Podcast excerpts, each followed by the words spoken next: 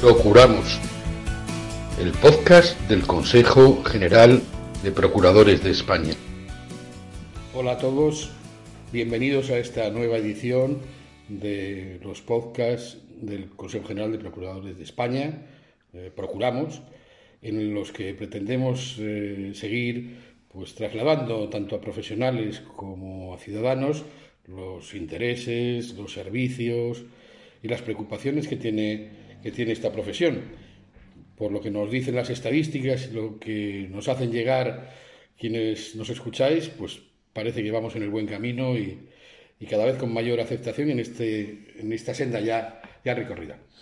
Hoy tenemos con nosotros a Javier Carlos Sánchez García, que es el vicepresidente del Consejo General de Procuradores de España, además de decano del Colegio de Procuradores de La Coruña, así que un saludo muy especial a, aquellos de, una tierra a la que siempre nos gusta por lo menos visitar y reconocer, que nos va a hablar de un tema de primera actualidad, eh, por lo menos para los profesionales seguro que muy pendientes en estos días, que es la reciente ya aprobación, pendiente de publicación en el Boletín Oficial del Estado, de la Ley de Acceso a las Profesiones de Abogado y Procurador, eh, sociedades y aranceles. Mm, Javier, ¿cómo, ¿cómo hemos llegado hasta aquí? Por fin, después de un largo recorrido, ya tenemos esa ley que, bueno, a veces se nos ha atragantado como, como una espina, ¿no? Ya está aprobada. ¿Cuál es tu valoración de, este, de esta ley? Buenos días, Carlos, y buenos días a todas y a todos quienes nos están escuchando en el día de hoy, en este momento.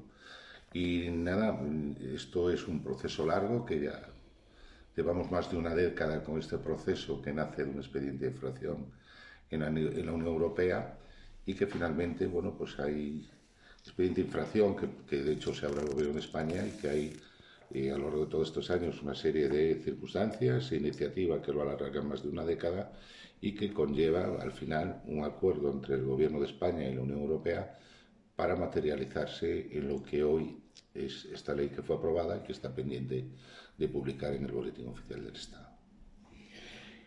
¿Cuáles son los, principales eh, contenidos de esta, de esta ley? Que al final, como eh, suele ser habitual ahora, es una ley que va recogiendo un poco en cajón desastre eh, muchas cosas que, quedan pendientes, pero para la Procura tiene un, valor especial porque va a afectar, lógicamente, a su ejercicio en los próximos, en los próximos años. ¿Qué es lo principal que contiene esta ley para la Procura? Eh, esta ley hay que bueno, poner por delante que es una ley que desde luego la Procura no la promueve, sino que sale de ese, de ese fruto de ese expediente de infracción al Gobierno Reino de España y que eh, se materializaba en el acuerdo al que me refería anteriormente. Ese acuerdo tiene tres contenidos. El primero, la modificación de la ley de acceso, el segundo, la modificación de la ley de sociedades profesionales y el tercero, la modificación del vigente arancel de procuradores. En cuanto a los contenidos de cada una de las modificaciones concretas que podemos analizar a lo largo de, bueno, este, de, esta mañana, pues concretamente, y por poner en cada uno de ellos un principio, eh, pues la modificación de la ley de acceso se refiere exclusivamente a la habilitación de un título único para ejercer ambas profesiones, las sociedades profesionales que pueda existir, sociedades profesionales de abogados y procuradores que ofrezcan servicios de defensa y representación, y en cuanto al arancel, pues la limitación de un máximo y la eliminación del arancel de mínimos. Bueno, efectivamente decías que, que, no es una iniciativa de la Procura, en fin, vosotros teníais otra otro planteamiento que no hacía probablemente necesaria esta, esta ley, pero bueno, hay que acomodar también eh, las, circunstancias a los deseos, ¿no? No podemos, no podemos modificar eh, la realidad. Eh, te referías a Europa. También ahí los procuradores habéis hecho un trabajo muy importante. Quizás, quizás sin ese trabajo que podemos llamar de lobby, aunque parece que la palabra no estaba muy bien vista hoy, quizás un buen momento para reclamar su regulación y su dignificación. Habéis hecho un impresionante trabajo cerca de las autoridades europeas que con seguridad ha mejorado lo que podía haber sido una primera circunstancia, una primera idea o un primer proyecto mucho más desfavorable. ¿no? ¿Cómo, ha sido este, este trabajo? ¿Qué importancia tiene esa relación de los procuradores españoles en, bueno, Pues en primer lugar, y al hilo de lo que comentabas, Sí, el Consejo General de Procuradores se ha inscrito como lobby en la Unión Europea, que sí está regulado, ¿no? Aunque en España no está regulado, pero creemos que está pendiente de regulación porque alguna iniciativa hay al respecto. Y efectivamente, la experiencia a lo largo de toda esta década nos ha, eh, pues nos ha indicado el camino para establecer constantes reuniones, fundamentalmente dentro de la Comisión Europea, eh, con diferentes autoridades dentro de la propia Unión, con los grupos parlamentarios en el ámbito del Parlamento Europeo y, por qué no, también hay que decirlo, que siempre fuimos muy bien recibidos con los propios instructores del expediente de infracción, donde desde mi punto de vista la clave fue siempre mostrarles lo que era la procura, porque es una profesión que no es conocida en Europa, aunque pueda tener ciertas similitudes o homologación con los usuarios de justicia o con los solicitados portugueses, fue importante poner de manifiesto ante las autoridades y ante los instructores del expediente de infracción que conocieran lo que era el contenido de la procura en España. ¿no? Algo que también hizo el gobierno que veló por la cuestión que más nos preocupaba a todos, que era el mantenimiento de la incompatibilidad entre la abogacía y la procura. Hay una parte de esta ley que seguro que todos los procuradores y las procuradoras que nos están escuchando están esperando que, que les podamos eh, informar o desarrollar un poco más, que es la parte del arancel. Lógicamente, eh, bueno, ya sabemos que, muchas veces se decía, uy, hablar de dinero en la mesa, hoy estamos en una mesa, pero también es necesario que hablemos de dinero, en este caso de aranceles. ¿Cómo queda la figura del arancel? Bueno, pues la figura del arancel, por supuesto, no queda como nosotros deseamos. Y no lo digo desde el aspecto puramente crematístico es decir, esto es una cuestión, nosotros tenemos un arancel que data del año 2003, que no se ha adaptado en todo este tiempo, ya casi, eh, bueno, ha pasado mucho tiempo y no se ha adaptado ni al IPC, y donde efectivamente la regulación de sus cuantías pues es mínima en la mayoría de los supuestos. Simplemente lo que ocurre es que se piensa que cuando hablamos de altas cantidades, de que estamos todos los días percibiendo ese tipo de, cantidades cuando, se cuando es una excepción. La principal regulación que hace del arancel es que se establece una, regulación mediante la cual la limitación máxima por asunto pasa de 300.000 a 75.000 euros, algo que es excepcional pero que tampoco compartimos porque hay jurisprudencia del, Tribunal Supremo que limita por instancia esos 75.000 euros a 25.000 euros por instancia y por lo tanto el procurador puede asumir una responsabilidad mucho mayor en la llevanza de un procedimiento que las cantidades que puede percibir y después la eliminación de lo que es del arancel en mínimos, es decir, que por debajo de ese tope máximo habrá, hay libertad de pacto. Consideramos que es verdad que aunque este sistema esté instaurado en el seno de la abogacía, para nosotros es un peligro añadido por cuanto se perciben cantidades muy escasas e indignas para la llevanza de los asuntos y nos tememos que con esta medida pues puede dar pie puede dar pie a rebajar más de lo que ya se rebaja eh, las cantidades que percibimos por la llevanza de un procedimiento. Y mencionar que es muy importante destacar que una vez que se publique en el boletín oficial del Estado, la entrada en vigor eh, se produce a los 20 días, pero solo en cuanto a la limitación de los 75.000. Para lo que es el establecimiento de arancel de mínimos y la necesidad de hoja de encargo con el cliente, se hará una vez se publique el nuevo arancel de procuradores que modifique el actual y para lo cual el texto legislativo que va a salir concede el plazo de un año. De plazos no vamos allá a hablar porque cuando hablamos de un año podemos... Eso ya depende del gobierno de la nación y ya no depende de nosotros. En todo caso, lo que podemos transmitir a, los profesionales que nos escuchan es eh, que, que sus colegios y sus representantes siguen eh, eh, peleando y siguen insistiendo y siguen luchando por dignificar la profesión también en la, parte de sus honorarios. Efectivamente, eh, como muy bien dices, ahora habrá, cuando sea la ley, en teoría el plazo de un año para hacer un nuevo arancel, donde tendrá participación la Procura en, la elaboración de ese arancel y que es importante elaborar este nuevo arancel. Participaremos y evidentemente pues creemos que tenemos mucho que decir al respecto, al respecto sobre ese tema. Y creo que también al mismo tiempo será de participación de, de, todos la mayoría de los que componemos el Consejo para establecer un adecuado lo más digno posible a nuestro ejercicio profesional.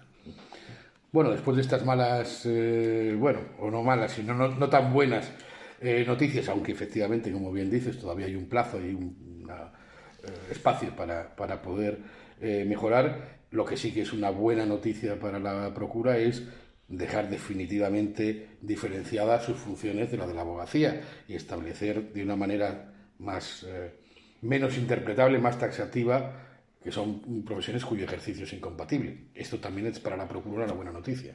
Bueno, para la Procura es una buena noticia y creo que tiene que ser la mejor noticia cuando esto estuvo en, peligro, ¿no? Y en este siempre contamos también con el apoyo del Consejo General de la Abogacía. ¿Qué ocurre? Lo que viene a decir esta ley viene a reforzar la incompatibilidad en el ejercicio profesional. Lo primero que hace, y esto a muchos de nuestros compañeros le confunde, es flexibilizar la reserva de actividad. La reserva de actividad no tiene nada que ver con la incompatibilidad, sino que significa que aquel que tiene el título de abogado no necesita formación adicional para ejercer la procura. Así de sencillo. Y colegiándose puede hacerlo. Lo que hace la ley es refrendar la incompatibilidad que establece la ley de enjuiciamiento civil. Pero añade algo más, algo más que es muy importante viene a decir que tú puedes estar un colegiado, un colegio de abogados y un colegio de procuradores. Pero en uno tiene que ser como ejerciente y en otro como no ejerciente. Es una cuestión que refuerza de manera notable la incompatibilidad y que, digamos, es eh, el punto de inflexión de toda esta reforma. Nuestra lucha de inicio, nuestra lucha de inicio fue siempre por el mantenimiento de la incompatibilidad, quizá por aquel miedo que pasamos en agosto de 2013, cuando se aprobó el anteproyecto de ley de colegios y servicios que, en el que constaba de manera expresa que cesaba la incompatibilidad entre el ejercicio de la abogacía y la procura. Con la ayuda del Gobierno de España, en cada uno de los gobiernos en que han existido a lo largo de toda esta década, defendieron siempre, por el bien de la Administración de Justicia, pues la incompatibilidad y al final en Europa lo ha aceptado y se ha mantenido. Por lo tanto, eso sí es la mejor noticia pero que a veces que la mejor noticia, como ya pasó, se nos empaña por aquellas cosas que de la ley no nos gustan. Sí, bueno, es, humano que al final uno acabe siempre acordándose más de lo que le eh, fastidia de lo que le agrada, ¿no? Pero efectivamente me parece muy interesante tu, tu reflexión. No solo es una buena noticia para la Procura, es una buena noticia para la Administración de Justicia y, por lo tanto, una buena noticia para, para el ciudadano. Y además, en un momento en el que, bueno, pues... Eh, eh, la situación económica, en fin, las oportunidades profesionales, pues también son diferentes, pues también es una buena noticia para que alguien, bueno, pues pueda intentar ver dónde se encuentra mejor, ¿no? Es decir, no se puede hacer a la vez, pero sí puedo, eh, bueno, después de haber ejercido de una manera, me puede interesar hacer otra, volver a mi antigua profesión, ¿no? Creo que son noticias que, que son positivas para el colectivo y para, para también, bueno, desde un punto de vista laboral, ¿no? Bueno, pues en, reciprocidad lo que tú decías sobre la reflexión, comparto también esa reflexión que acabas de hacer. Y es muy importante lo que dices. Importante porque no solo podemos ver las perspectivas de las cosas desde el punto de vista corporativo, sino que tenemos que pensar en el ciudadano y tenemos que pensar en el futuro de la profesión. Evidentemente, esto es, es, está claro y es importantísimo que para el alumno de grado en Derecho esto es una buena noticia. Evidentemente, porque mediante la el, llevar a cabo un máster y hacer un examen y unas prácticas profesionales que le habilite para el ejercicio de una u otra profesión, siempre es positivo, porque evidentemente no podíamos estar en el estadio de hacer un, un máster para la abogacía y otro propio para la procura. Es una buena noticia. ¿Cuál ha sido nuestra pelea en este sentido? Bueno, pues es que se mantuviese que se mantuviese en el texto la formación propia de la abogacía y la formación propia de la procura, que tiene su especificidad y se trata de dos profesiones distintas y diferentes, aunque comparten muchos aspectos en común.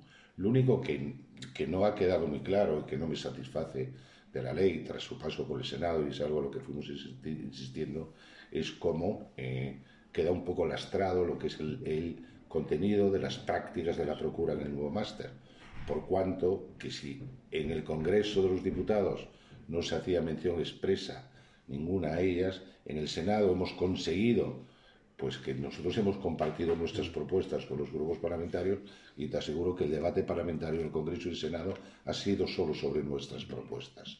Manteníamos con una profesión que un máster eminentemente práctico para el ejercicio profesional tiene que contener prácticas de uno y prácticas de otro. ¿no? Pues ha quedado un poco cojo en el sentido de que quedará solo si el, si el, si el alumno lo solicite y veremos lo que podemos hacer para subsanar esto de alguna manera en el desarrollo reglamentario que también la ley prevé del reglamento de la ley de acceso en el plazo de un año.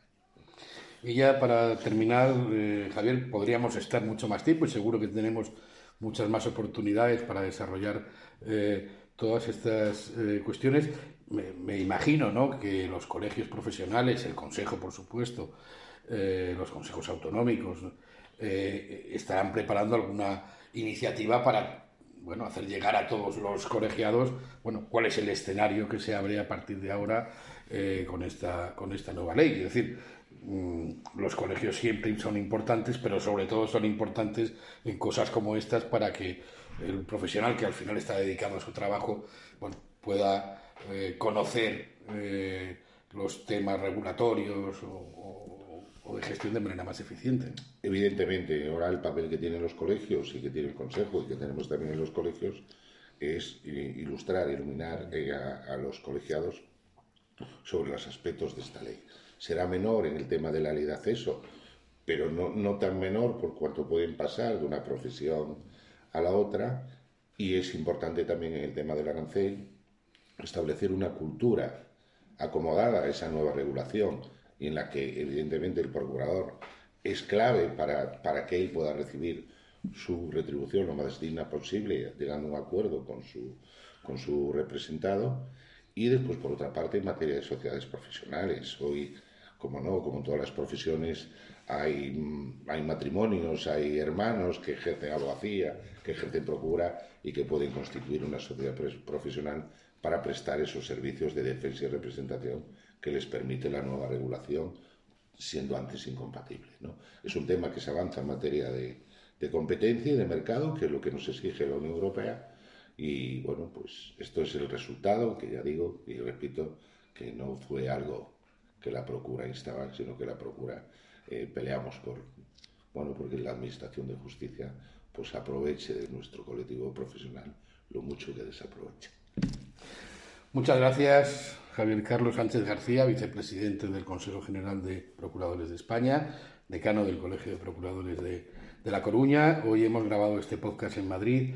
Espero que en otro posterior podamos hacerlo en, en esa bella ciudad y, darle las gracias, por supuesto, por participar en, Procuramos, en estos podcasts y nos emplazamos, por supuesto, a seguir desarrollando todas estas cuestiones que son de tanto interés para los profesionales y directa o indirectamente para los ciudadanos. Muchas gracias.